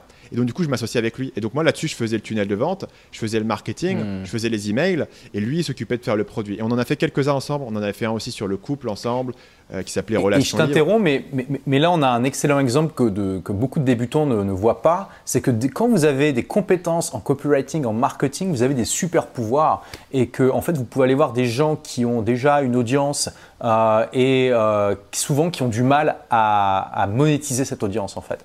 il y a beaucoup d'influenceurs qui comprennent rien ou qui connaissent rien au marketing copywriting. Et vous, en apportant cette compétence-là, vous pouvez transformer une audience pas très rentable en un véritable business et ça peut faire des étincelles. Euh, et ça vous fait gagner beaucoup de temps par rapport à si vous devez bâtir cette audience de, zéro. Donc finalement, c'est, euh, ça fait partie de ces compétences, le, marketing et le copywriting en fait partie, euh, qui, semblent être des compétences 80 où ça vaut le coup d'apprendre ça. c'est un peu comme la, magie. la magie, parce qu'il suffit d'apprendre quelques tours pour être capable de, de, distraire et d'impressionner des gens pour le reste de ta vie. Euh, c'est la même chose pour euh, un instrument de musique. Euh, bon, là, c'est un peu plus long à apprendre et, des, choses comme ça. Donc, j'espère qu'au moins, s'il y a un truc que, vous retirez de cette vidéo, c'est que ça va vous donner l'envie de vous intéresser un peu à ça, au copywriting. Donc, peut-être en lisant un des livres que, dont tu as parlé. Donc, tu parles aussi de copywriting dans ton bouquin, Stan? J'en parle, ouais. On en parle bah, notamment sur la fin, mais c'est un bouquin qui est ma, grande thèse, mon, grand message en termes de marketing, c'est que le plus important en termes de marketing, c'est pas de comprendre les techniques du moment et les hacks du moment pour euh, récupérer des emails sur Facebook, c'est vraiment de comprendre la psychologie humaine. Comment est-ce que tu peux utiliser cette psychologie humaine pour trouver une idée qui est unique, positionner ton produit et puis le vendre derrière. Donc on en parle dans le livre, notamment on parle euh, de, la structure qu'il faut utiliser sur une page de vente, comment est-ce que tu structures un message de vente pour amener les gens à un certain résultat. Ok, Bon, de toute façon, en gros, c'est euh, comment bâtir un empire à partir, enfin, avec dans son sac à dos, quoi, tout en se baladant dans le monde. Ouais. Euh, et, donc, peut-être pour, euh, pour arriver vers la fin de cette interview qui commence à déjà être un peu longue, justement, donc, dans ton titre, il y a sac à dos. Euh, donc il y a cette idée de liberté que, j'affectionne beaucoup aussi. Euh, moi, c'est ce qui m'a donné envie de me lancer sur le web. Hein. C'est quand j'ai eu la semaine de 4 heures et que je me suis dit, purée, j'aimerais tellement être un entrepreneur, mais avec la liberté de voyager, parce que j'étais déjà entrepreneur, mais j'avais pas du tout cette liberté de voyager. Euh, et voilà, aujourd'hui, ça fait depuis 2010, fin 2010, que je voyage 6 mois par an ou plus, et j'adore ça. et donc toi-même, tu vis à Bangkok. Alors, est-ce que tu peux nous parler un petit peu de ben, comment tu profites de cette liberté d'avoir un business sur le web? Donc moi, à l'origine, j'ai eu un peu le, même déclic que toi, c'est-à-dire que moi, j'ai commencé relativement tôt dans, le business learning, parce qu'à l'époque, j'étais encore en, école de commerce, en fait, et donc, du coup, je voyais mon futur. Et ton futur en école de commerce, bah, c'est des bons jobs, hein. j'étais dans une bonne école, mais il euh, va falloir euh, faire cravate, costard et la défense, quoi, grosso modo. Tu vas être dans la banque, tu vas être dans l'audit, tu vas être dans le conseil en gestion. Le, trio maudit. Ouais. donc voilà, et après, tu vois, chacun son truc, mais moi, je me suis aperçu que ça allait, que ça allait pas être ce que j'avais envie de faire. Et c'est pour ça, en fait, que pour moi, tu vois, le, grand truc que j'ai gagné, plus que le fait nécessairement de, voyager, etc., c'est en fait de faire mon propre calendrier, euh, d'avoir quasiment mes journées qui sont remplies par ce que moi j'ai envie de faire et par les objectifs que je me mets et par la création que j'ai envie de faire. C'est totalement important pour moi parce que mes vidéos prennent tellement longtemps à faire que bah, c'est important pour moi d'avoir des, longues plages en fait où je suis quasiment écrivain quoi. J'ai écrit un livre l'année dernière, mais finalement je suis quasiment en train toujours d'écrire, de réfléchir à mon prochain contenu, etc. Et pour moi, c'est le vrai truc que j'ai gagné. Après, moi, j'ai vécu en Asie super rapidement, c'est pareil. À partir du moment où j'ai commencé à gagner assez d'argent pour vivre au Vietnam, c'est-à-dire euh, à partir du moment où j'ai commencé à gagner 1500 euh, euros par mois, plus ou moins, j'ai déménagé au Vietnam. La raison pour laquelle je suis allé au Vietnam à l'origine. Ça, c'était quand? En 2013 alors, avec ton, ton produit C'était en 2000. C'était, je crois que c'était début 2014, parce que quand j'ai lancé ce premier produit en séduction, j'avais encore des cours qui me restaient. Je ne pouvais pas partir. En fait, j'ai dû attendre que mes cours se terminent euh, que mon trimestre se termine plus ou moins pour pouvoir partir en fait. Donc en 2014, je suis parti et je me suis installé à l'origine au Vietnam parce que j'avais vu sur Internet qu'il y avait plein de, web entrepreneurs, surtout des Américains, euh, qui étaient basés à Ho Chi Minh Ville au Vietnam. Je me dis, bah, tiens, ça a l'air ah génial de pouvoir vivre avec ah, plein d'entrepreneurs. Je pensais que c'était plutôt la Thaïlande euh, qui attirait les, les, infopreneurs, enfin les, digital nomades, mais ok. Donc tu es allé à Ho Chi Minh. Je suis allé à Ho Chi Minh. T'as aimé alors? Ça a changé ma vie. Ça a changé ma vie. En gros, je suis passé d'un truc où j'étais un peu un gars en école de commerce. T'as pas fait le petit truc quand même. Tu es parti dans un pays asiatique avec une culture extrêmement différente. Euh, et tu es, parti du jour au lendemain. Tu pas, pas testé un petit peu quand même de te dire Ok, je vais partir 15 jours ou un mois là-bas, voir si j'aime bien euh, Non, tu as, tout quitté. Deux facteurs. D'abord, l'année précédente, euh, j'avais été, été en échange à Singapour. Alors, Singapour et Ho Chi Minh, c'est le jour et la nuit, c'est deux choses différentes. Mais j'avais profité de la fin de mon échange à Singapour pour aller me balader un petit peu en Indonésie à Bali et en Thaïlande à Chiang Mai. Donc j'avais eu, je crois que c'était environ deux mois que j'avais fait dans ces pays. Mais c'était une époque où c'était encore un peu trop tôt pour moi et je pouvais pas rester. l'année suivante, ce que j'ai fait, c'est en gros, moi j'avais l'objectif d'aller à Ho Chi Minh, de prendre un aller simple, de rester euh, deux à trois mois et ensuite de, circuler et de continuer à bouger en Asie. Je me suis dit, tiens, ça va être génial, je vais bouger en Asie, etc. Mais finalement, j'ai tellement aimé Ho Chi Minh à l'époque et on avait tellement une bonne communauté que je suis resté plus longtemps que ça. Mais euh, en fait, moi, j'avais vraiment envie de, partir de France. Et à cette époque-là, comme je gagnais pas tant de sous que ça, j'avais, je me suis dit, l'Asie, c'est parfait. il y avait plein d'entrepreneurs. Oui, tu pouvais pas trop aller aux États-Unis, par exemple. Pourquoi tu voulais quitter la France je sais pas pourquoi. C'est un truc que j'avais eu depuis que j'étais au lycée. C'est une raison pour laquelle j'ai fait école de commerce. Parce que je me suis dit, si je fais une école de commerce, je vais peut-être aller bosser dans une banque et, euh, ou en conseil de gestion. Et puis, au, bout de, quelques années, je pourrais aller à l'étranger et peut-être aller faire des missions à droite, à gauche. J'avais toujours eu envie de, de, voyager et j'avais envie de, vivre à l'étranger. Curiosité, en fait. Ouais, j'avais toujours eu ça. Et, euh, et puis après, je t'avouerai que, comme, comme en fait, j'étais dans une école où j'avais pas envie d'être là, ça me saoulait en fait. Tu vois et, donc, et donc, quand tu passes d'un jour où tu es dans un milieu avec des gens avec qui tu matches pas trop, qui ont des ambitions différentes de la tienne, et tu fais des trucs au quotidien que tu n'as pas envie de faire parce que dans une école et tu te dis mais ce que je fais c'est nul, ça sert à rien. Et que le lendemain tu débarques et tu es au Vietnam et tu es entouré que par des entrepreneurs et qui font tous des business, que tu te dis ce que je fais c'est génial et ça va, ça va exploser et je vais devenir riche et, ça va être génial. Euh, ta vie elle change, tu vois, rien que d'un point de vue psychologique de ton environnement, ta vie elle change et du, coup tu as cette expérience où tout d'un coup tu te retrouves dans un environnement qui te booste à fond. Ah, ou en plus, j'avais le feu au cul parce que tu vois, j'avais pas non plus tant de sous que ça. Donc tous les mois il fallait vendre, tous les mois il fallait grossir, c'était en mode il, il, fallait avancer, il fallait driver le truc avec que des gens autour de moi qui étaient dans la même dynamique. Et ça, ça a changé ma vie. Et je pense que c'est la raison pour laquelle en fait, je suis tombé et quand tu étais à Ho Chi Minh, tu n'avais pas d'amis sur place. Tu as dû te faire ton réseau euh, de zéro. Donc en fait, euh, j'avais été en contact hein. avec un mec euh, qui était un Américain sur place. En fait, je connaissais, je connaissais un Français qui connaissait un Américain là-bas. donc j'ai envoyé un message Facebook à cet Américain en lui disant ah, bah, je débarque et tout.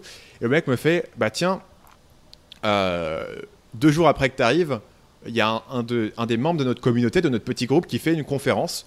Euh, genre, tu vois, la, scène tech locale, il fait une conférence sur le design d'application. Viens parce qu'il y aura tout le monde et puis euh, voilà, on va tous le soutenir en gros à sa conférence pour l'applaudir. Donc, du coup, je vais à la conférence pour, pour aller voir le mec. Après la conférence, ils me font Ah, tiens, viens, on va tous au resto. Donc je vais au resto avec eux dans un petit resto vietnamien auquel j'aurais jamais osé rentrer dedans tout seul, tu vois, genre une espèce de barbecue où le menu tu le comprends pas. Et euh, du mhm. coup, tu vois, je me sens vachement intégré et tout. Et le mec me fait bah tiens, t'habites où là?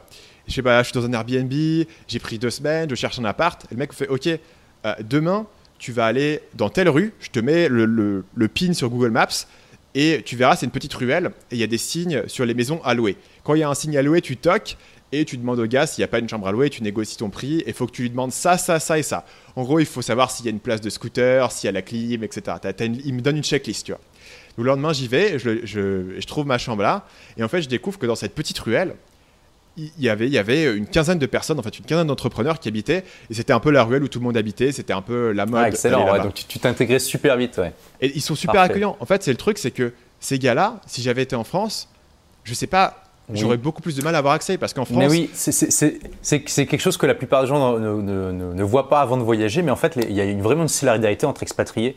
Euh, qui est assez impressionnante parce que là en l'occurrence c'est même pas des Français mais entre occidentaux dans un pays qui est pas occidental ben ça crée une, euh, une liaison en fait on, on, se soutient facilement et euh, ouais. il y a un vrai effet de barrière à l'entrée en fait c'est à dire que tu es, es, à Paris euh, des entrepreneurs euh, qui fonctionnent, parce qu'il y avait pas mal d'entrepreneurs qui, qui, fonctionnaient bien, bah, ils sont vachement demandés, ils n'ont pas trop le temps, euh, ils sont pris d'assaut, on leur demande toujours des conseils, etc. Maintenant, tu es un gars qui a fait la démarche de te déplacer à l'autre bout du monde sur une période indéterminée pour travailler sur ton business. Tout le monde sait que tu es sérieux. Si tu veux, il n'y a, a, pas de touristes. Tout le monde sait que tu es sérieux et tu es à fond mmh. dedans. Et moi, j'avais déjà un business et je gagnais ma vie. Mais j'ai connu un mec à l'époque qui était un Danois, qui était vachement jeune, il, devait avoir 19 ans.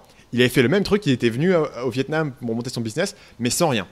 Il avait un peu d'argent de côté, parce qu'il avait, il avait hérité, je crois, ou il avait un peu d'argent, donc il avait de quoi tenir pendant 6 mois. Il est venu sans rien, et, les gens l'ont pris sous, leur aile, euh, lui ont aidé à monter un business, et sur un horizon de, de 6 mois, le mec, il a lancé un Kickstarter, et il avait fait un Kickstarter qui avait dû lever 100 000 dollars dans cet ordre-là. Donc il avait déjà un projet qui fonctionnait en six mois, qui, marchait bien, qui s'était vendu. Tu sais ce que je veux dire? Ce gars-là, tout seul dans sa chambre au Danemark, en six mois, il n'en était pas là. Tu vois ce que je veux dire? C'était à la fois un environnement booster, mais à la fois les gens l'ont vraiment pris sous leur aile, alors que pourtant, bah, il avait rien, il débutait. Et bah, bah c'est simplement parce qu'il avait fait la démarche. La barrière à l'entrée est tellement forte de se dire, ce mec-là, il a quand même, il a eu quand même les nerfs de venir à l'autre bout du monde sans rien pour aller rencontrer des entrepreneurs. Bah, on va l'aider, on va voir ce qu'il fait, on va, lui, on va discuter avec lui, et ça nous prouve qu'il va probablement réussir quelque chose. Hmm. Ok, donc voilà, ça a changé ta vie, tu t'es très bien intégré euh, à la communauté locale et tu as tellement aimé le Vietnam que tu es parti en Thaïlande, c'est ça? Je, suis resté pendant pas mal d'années au Vietnam et euh, il, y a, deux ans, j'ai déménagé en Thaïlande euh, pour différentes raisons, mais qui étaient principalement liées à, des trucs. Grosso modo, tu vois, ma, ma copine de l'époque, aujourd'hui ma femme, avait trouvé un job là-bas. J'avais des copains qui avaient déménagé là-bas. Je me suis dit, tiens, la Thaïlande, ça va être. Et vietnamienne, c'est ça? Tu l'as rencontré femme, au Chili Ma femme est philippine. Ah oui, d'accord. les, Philippines, elles sont partout. ouais, les Philippines sont partout. Euh, donc elle était aussi expat. On s'est rencontrés, euh, on s'est rencontrés, on était tous les deux expats, et, etc.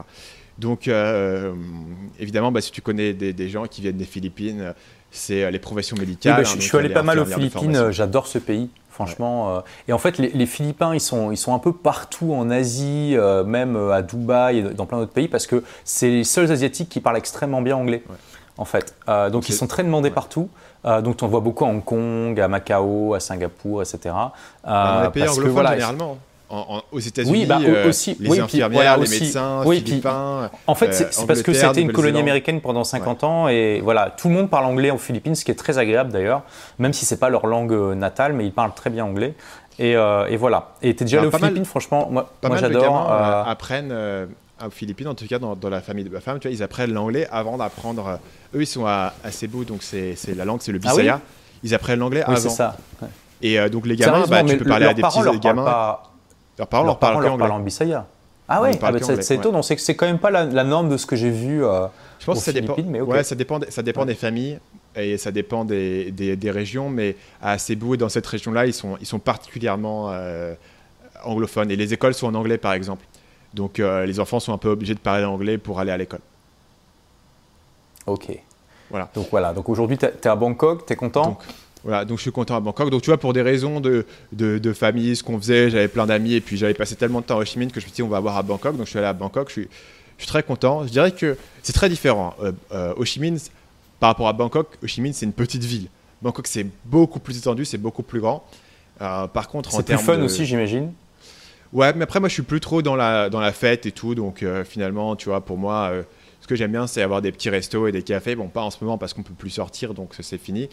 Mais euh, voilà. La Thaïlande, je trouve, a, quand même quelques forces sur le Vietnam. C'est que euh, tu as vraiment quand même la, plage qui est super accessible et qui est très, très, très bien en Thaïlande. Et euh, tu as Chiang Mai dans les montagnes, qui est vraiment aussi un, grand kiff. Et il y a énormément d'entrepreneurs qui sont là-bas. Et j'ai l'impression que tout le monde passe par Bangkok, tu vois, en termes de réseau d'entrepreneurs, que ce soit mon réseau américain ou mon réseau français tout le monde passe par Bangkok tôt ou tard. Il y a des grosses conférences, tout le monde y passe. Et donc, du coup, je trouve que c'est assez cool pour, euh, pour être C'est une super ville. Hein. Il faut, faut l'avoir euh, expérimenté au moins une, une, fois dans sa vie. C'est une expérience à faire. Un aéroport qui euh, va partout. Oui, et, du coup, euh, alors bon, ça c'est le gros avantage des pays asiatiques, c'est que c'est pas cher, souvent la, bouffe est bonne d'ailleurs aussi, euh, voilà, tu as, des, des plages sympathiques. Euh, bon, le, un des gros désavantages, c'est que tu peux quasi, c'est quasiment impossible d'obtenir le passeport, ça, ça peut être un facteur, tu sais. Qu'en est-il au niveau de, de, de, l'entreprise? Est-ce que ton entreprise elle est en Thaïlande ou tu, as fait comme beaucoup d'expatriés thaïlandais, tu as ta boîte à Hong Kong ou dans un autre environnement Ok, ouais, ouais, Comme, comme beaucoup de personnes. Euh, euh, parce que c'est finalement, c'est quand même un meilleur environnement pour avoir ta boîte. Mais en plus, c'est autorisé par la loi thaïlandaise que tu aies, que une boîte à Hong Kong, c'est pas un souci. C'est autorisé par la loi thaïlandaise. Et au contraire, avoir une entreprise en Thaïlande en tant qu'étranger, c'est assez compliqué en fait. Euh, hmm. Parce qu'en fait, si tu veux, en, Thaïlande, juste pour rentrer dans les détails deux secondes de, ça, ça peut intéresser quelques personnes. As, en gros, une entreprise de base a deux contraintes. La première contrainte, c'est que il, faut, pour engager un étranger, il faut engager X taille, je ne sais plus combien c'est, mais c'est plusieurs. Tu vois, tu peux avoir un ratio, tu peux avoir une boîte entièrement d'étrangers. Et d'une part, et d'autre part, euh, le capital doit être possédé à 50% par des tailles. Donc tu vois, c'est un vrai problème. C'est un gros tue-l'amour, ça. tu peux, tu peux contourner ça, parce qu'ils ont un statut spécial qui s'appelle BioEye, qui est pour les entreprises technologiques, innovantes, etc., qui te permet de contourner ces deux problèmes, donc d'avoir une boîte possédée par des étrangers et de pouvoir recruter des étrangers sans recruter un nombre comparable de taille. Ce qui, bien sûr, dans plein de business, tu n'as pas besoin d'avoir des employés de taille, donc tu ne saurais pas trop quoi en faire. Donc, si tu contournes ça, le problème, c'est que maintenant, tu passes dans la bureaucratie. C'est, voilà, mon dossier, mon application, ma candidature pour avoir l'exemption, BOI, etc. Ce qui fait que c'est n'est pas, pas forcément idéal. Après, du coup, bah, ils sont totalement OK avec le fait que tu puisses avoir une entreprise euh, à Hong Kong et tu peux encore être euh, résident en Thaïlande et payer tes impôts en Thaïlande normalement, etc. Donc, ça fonctionne comme ça. Ça ne les dérange pas. Euh, tant que tu fais les démarches par ailleurs pour avoir ton permis de travail, etc. Ce que tu peux faire. Tu vois. Donc, tu, ils ne te forcent pas à avoir ton entreprise en Thaïlande. Et de toute manière, ce ne serait pas pratique à la fois pour ce qui est Stripe, PayPal, etc. Et à la fois pour ces raisons de. Euh, en fait, tu ne pourrais pas vraiment. Il faudrait vraiment avoir un business euh, avec, qui a besoin de plein d'employés taille, en fait. Sinon, ça n'aurait pas vraiment de sens. je veux dire, rien que l'accès au processeur de paiement, effectivement, c'est un gros facteur. À Hong Kong, tu as tout. Euh, en Thaïlande, ben, tu n'as rien, à part PayPal peut-être. Euh, donc, euh, ouais. Et, du coup, en termes d'impôts, euh, je suppose que tu es, moins imposé que si tu vivais en France, ce qui n'est pas dur, puisque la France, c'est le pays le, plus imposé du monde en, termes de, prélèvement par rapport au PIB. Est-ce que tu, penses que c'est une bonne opportunité aussi pour les, les, nomades digitaux de, pouvoir aller dans des pays où, où l'imposition est moins forte pour pouvoir se développer davantage? Bah, L'imposition est carrément moins forte. Après, je dirais que si ta priorité numéro un, c'est de payer le moins d'impôts possible et de payer zéro impôt. Euh, en Thaïlande, tu paieras quand même des impôts, tu as quand même un impôt sur le revenu, etc. que tu payes. C'est clair qu'il est beaucoup moins qu'en France. Donc après, tu vois, dans tous les cas, tu es gagnant. Euh, c'est pas 0%. Tu vois, c'est pas le Panama, c'est pas. Euh, il me semble qu'à Dubaï, c'est le cas, etc. Donc tu as quand même des impôts que tu payes. Après, ils ont un, système de, régime territorial qui est du coup assez avantageux, grosso modo. Euh, tu vois, c'est pas. Hum, oui, donc l'argent, quand c'est territorial, c'est l'argent qui euh, est généré en dehors du pays euh, et exonéré d'impôts si tu ne si tu le rentres pas dans le pays, hein, c'est ça? Exactement. Donc en fait, tu es, surtout imposé sur, la, sur ton salaire en fait, que, que tu, tu, dois te verser un, certain salaire. Voilà, donc, donc ta boîte à Hong Kong, elle est exonérée d'IS, il n'y a pas d'IS. Euh, par contre, tu vas payer un impôt sur le revenu sur l'argent que tu te vires de ta boîte de Hong Kong à chez toi en Thaïlande, tout simplement. Mais donc c'est parfait parce que je veux dire, tu, si par exemple tu décides que euh, bon, tu as besoin d'une certaine somme par mois pour, ta, pour tes dépenses courantes et que tout le reste tu l'investis, tu peux avoir une bonne optimisation fiscale légale en euh, virant, euh, je sais pas, tu, tu, ouvres un compte chez un broker comme Interactive Brokers pour investir dans la bourse et tu vires directement de ta boîte de Hong Kong sur le compte Interactive Brokers, ça passe pas par la Thaïlande et du coup ça n'a pas besoin d'être imposé. Ouais, donc du coup c'est beaucoup plus commensurable en fait avec ce que tu ce que tu consommes en fait, avec tes dépenses, avec ce que tu dépenses dans le pays, ce que tu consommes. Et, euh, voilà, et ça fonctionne de cette manière. Donc c'est vraiment indexé sur, sur ton salaire. Donc tu peux te fixer le salaire. Tu peux pas fixer un salaire de zéro non plus. Il y a, il y a, un, salaire minimum qu'il faut que tu te fixes évidemment, euh, euh, voilà, selon ton visa, etc. Mais ça te permet d'avoir ton visa, ça permet d'avoir ton permis de travail et, d'être résident taille. Quoi. Et tu as même, après, bon, tu n'en sers pas, mais techniquement, tu as même accès aux hôpitaux publics si tu veux. Tu vois, ça te permet. C'est un des problèmes que les gens ont quand ils viennent en Asie et ils sont sur des visas foireux et donc du coup ils sont toujours en train de courir à droite à gauche pour renouveler leur visa. Euh, ce qui est marrant 5 minutes, mais assez rapidement ça devient saoulant de devoir. Euh, oh, il faut dans 3 semaines que je sorte. Avoir un mm. visa euh, legit, avoir un statut legit, avoir un permis de travail, avoir un truc où personne te pose de questions et tu es totalement carré dans le pays. ça, te, ça, bah, ça te fait gagner un temps monstrueux. Il y a différentes manières de l'avoir en Thaïlande. Il y a la manière que j'ai qui est de simplement de demander un permis de travail, etc. Il y, a, un autre système qui s'appelle le visa élite, où tu payes juste, tu payes, je crois que c'est 15 000 dollars pour 5 ans ou un truc ça. Il y a un truc qui s'appelle le visa Thaïlande Elite où tu payes juste une certaine somme pour être résident dans le pays pendant X temps et avoir un visa qui est illimité. Donc il y a des, il y a des possibilités en Thaïlande d'avoir ces visas qui fonctionnent bien et qui t'évitent de faire des allers-retours et de faire un truc voilà, que tu peux faire au départ quand tu débutes, tu vois, mais à un bon moment donné, euh, c'est plus très marrant de faire des visas run. Voilà, c'est ça. Les visa runs, c'est quand, euh, en gros, tu as, le droit de rester 90 jours dans un pays sans visa. Euh, donc, tu vas à la frontière, enfin, tu, passes dans un autre pays, genre à côté du, euh, de la Thaïlande, tu as le Laos, par exemple. Ouais, y a et tu Laos, vas... Birmanie, Vietnam. Voilà, donc tu vas là, tu vas une journée au Laos, tu reviens, et hop, ton, ton compteur est, remis à zéro. Il y a beaucoup de gens qui font ça. surtout que dans ces pays-là, ils ne sont, ils sont pas très regardants sur ce genre de choses. la Thaïlande est relativement carré là-dessus. Le Vietnam s'en fiche ah, totalement, par exemple. En Vietnam, tu peux faire des allers-retours euh, pendant 9 mois, ils s'en fichent. En Thaïlande, au bout de 2 ou 3. En fait, la Thaïlande, là où ils sont pointilleux, c'est sur les permis de travail, en fait. Parce qu'il y a beaucoup d'étrangers qui travaillent en, Thaïlande illégalement, souvent dans tout ce qui est mannequinat ou prof d'anglais, qui viennent sur un visa touriste et qui travaillent. Et la Thaïlande n'aime pas ça. Mm. Ce qui fait qu'en fait, si tu, si tu fais des allers-retours euh, pendant, pendant une fois, deux fois, ils vont dire OK.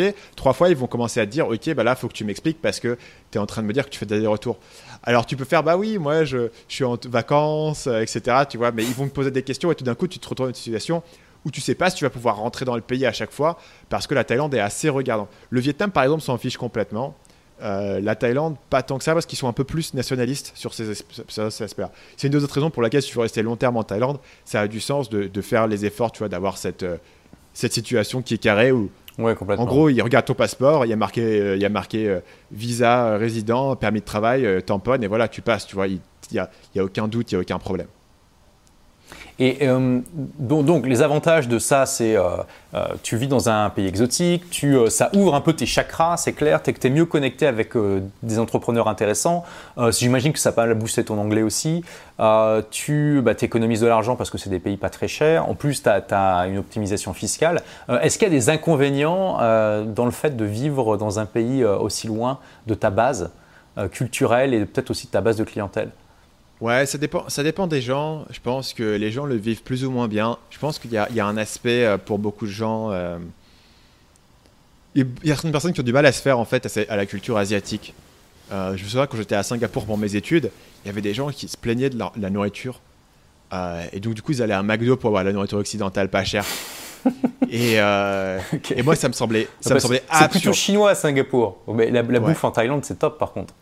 Bah, la, bouffe à Singapour, c'est génial. C'est un des meilleurs bouffes que j'ai eu dans, ma vie. Je suis très content quand je retournais à Singapour d'aller bouffer dans les malls, etc. Donc tu vois, je comprenais pas. Moi, la bouffe, j'adore. Donc après, tu vois, si tu veux te faire euh, des petites bouffes et, avoir ton petit fromage, et, si tu veux vivre absolument le mode de vie français, tu peux le faire ici.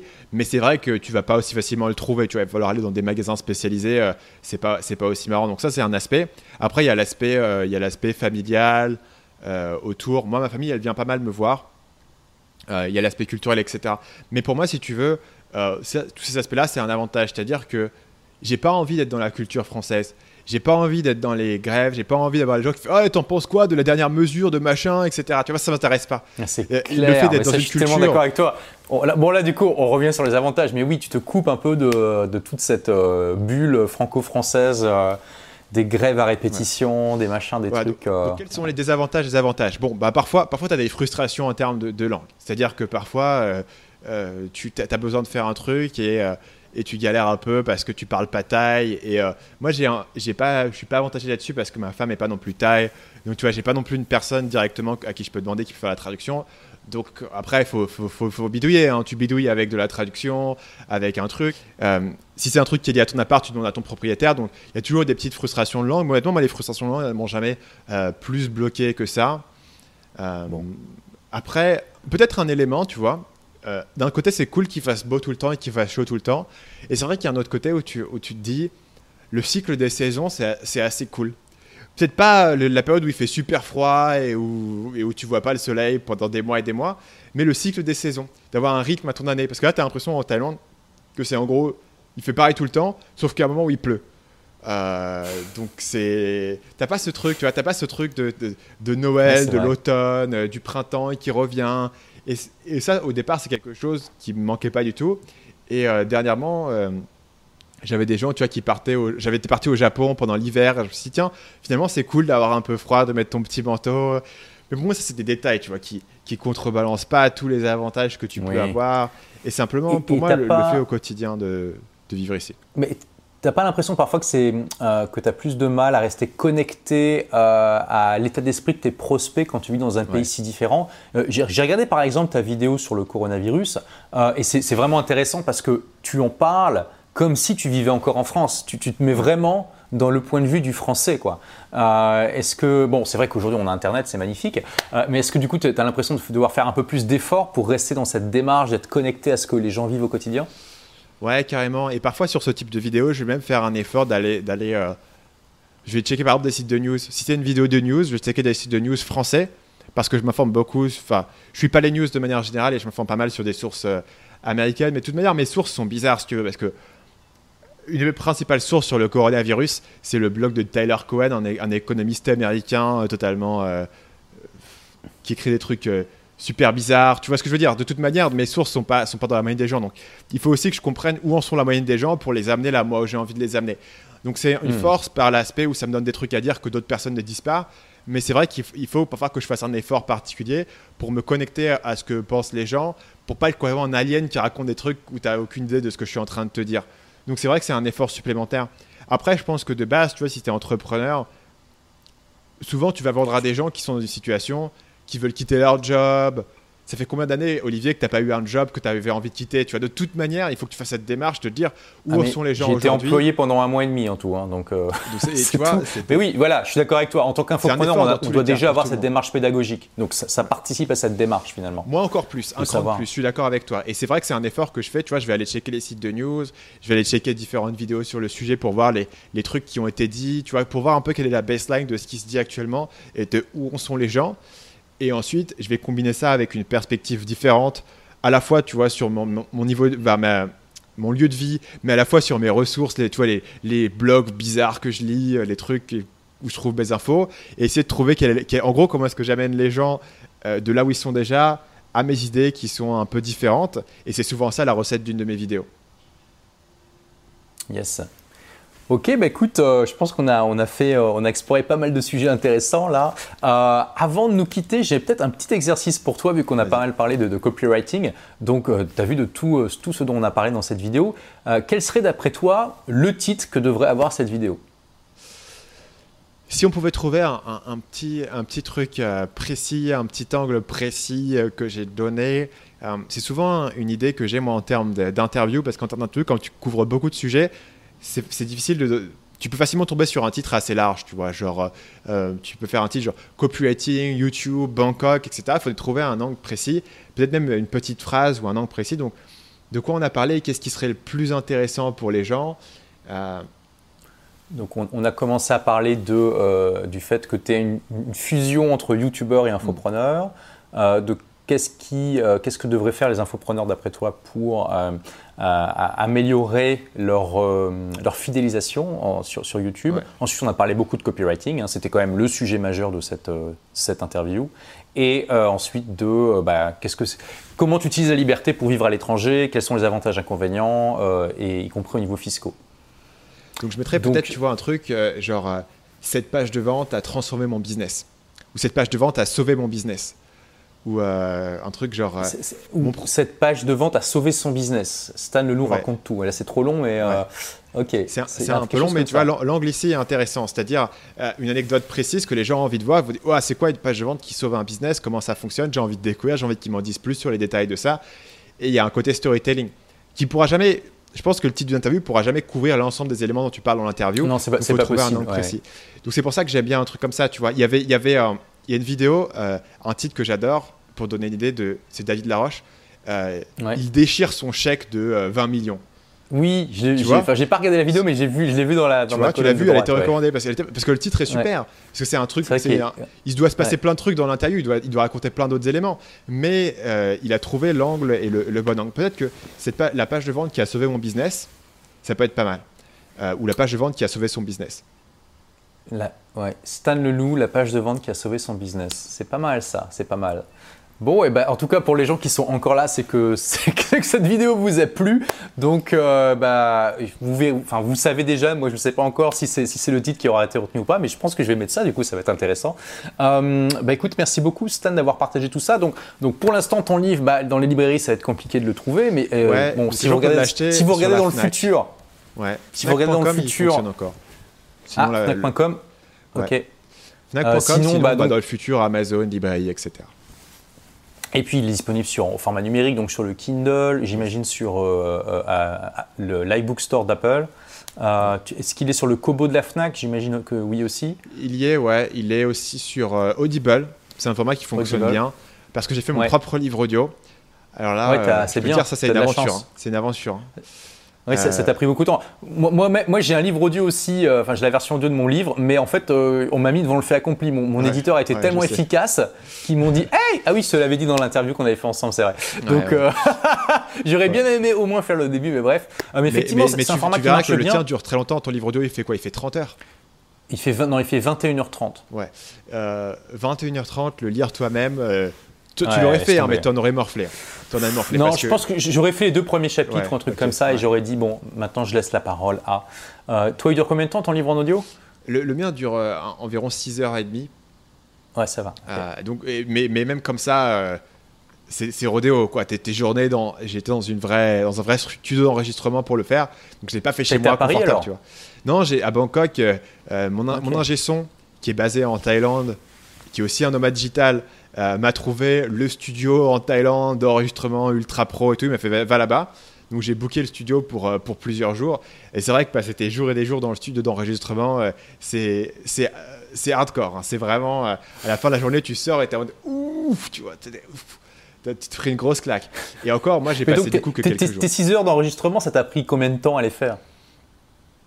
Donc, euh, j'avais booké probablement 4 euh, heures le premier jour, 4 heures le deuxième. Et là-dessus, j'avais fait les deux tiers. Donc, j'ai repris 4 heures après. Euh, avec les pauses, les passages à refaire parce que tu as, bafouillé tout ça. J'ai dû, passer, hein. dû passer 12 heures si c'est pas plus. Il est possible que ça, que ça soit un peu plus. Ouais. Waouh. Ouais, c'est pas mal. Hein. Et, 6 heures euh, costaud, parce que du coup, tu vois, quand, quand tu es en train d'enregistrer ça en, 6 heures, tu, tu, tu, tu, tu, te poses pas non plus. quoi. Tu t'enchaînes, tu, tu le fais, tu restes dans la dynamique, tu refais tes phrases, tu bois de l'eau, tu repars. C'est physique. Tu es debout, tu fais le truc, tu essayes de donner la bonne énergie, tu peux pas te laisser fatiguer. Donc à la fin, tu termines et tu euh, ouais, as l'impression d'avoir fait. Euh, d'avoir fait une conférence devant 200 personnes pendant 4 heures, tu vois, quasiment. En termes de niveau d'énergie et de performance que tu as sorti. Mais en tout cas, c'est sûr que euh, euh, de tous les livres audio que j'ai écoutés, c'est souvent ceux qui sont euh, lus par l'auteur, et c'est quand même assez rare, hein, il faut le dire, qui sont les meilleurs. Il n'y a, pas photo. Le problème des gens qui, enfin, des livres qui sont lus par des acteurs, je sais pas comment on appelle ces gens-là, c'est que c'est souvent ils, ont, ils sont obligés d'avoir un ton neutre, alors que l'auteur, lui, peut vraiment vivre, il peut habiter son livre. Euh, il y en a un notamment que j'ai adoré, c'est euh, Cessez d'être gentil, soyez vrai, qui est lu par Thomas euh, Dansembourg. Et voilà, le gars, il, a, il ajoute tellement de vie dans son livre, c'est juste incroyable. quoi. Alors que sinon, ça serait un peu plus mécanique, un peu plus robotisé. Donc clairement, je pense que si vous pouvez le faire en tant qu'auteur, c'est vraiment quelque chose à faire. Et puis, je ne sais, pas, je sais pas si tu as déjà eu des remarques, mais il y, y, a une partie des gens qui ont, qui ont le livre en papier ou en numérique qui vont aussi le prendre en audio parce que c'est une manière différente de le consommer.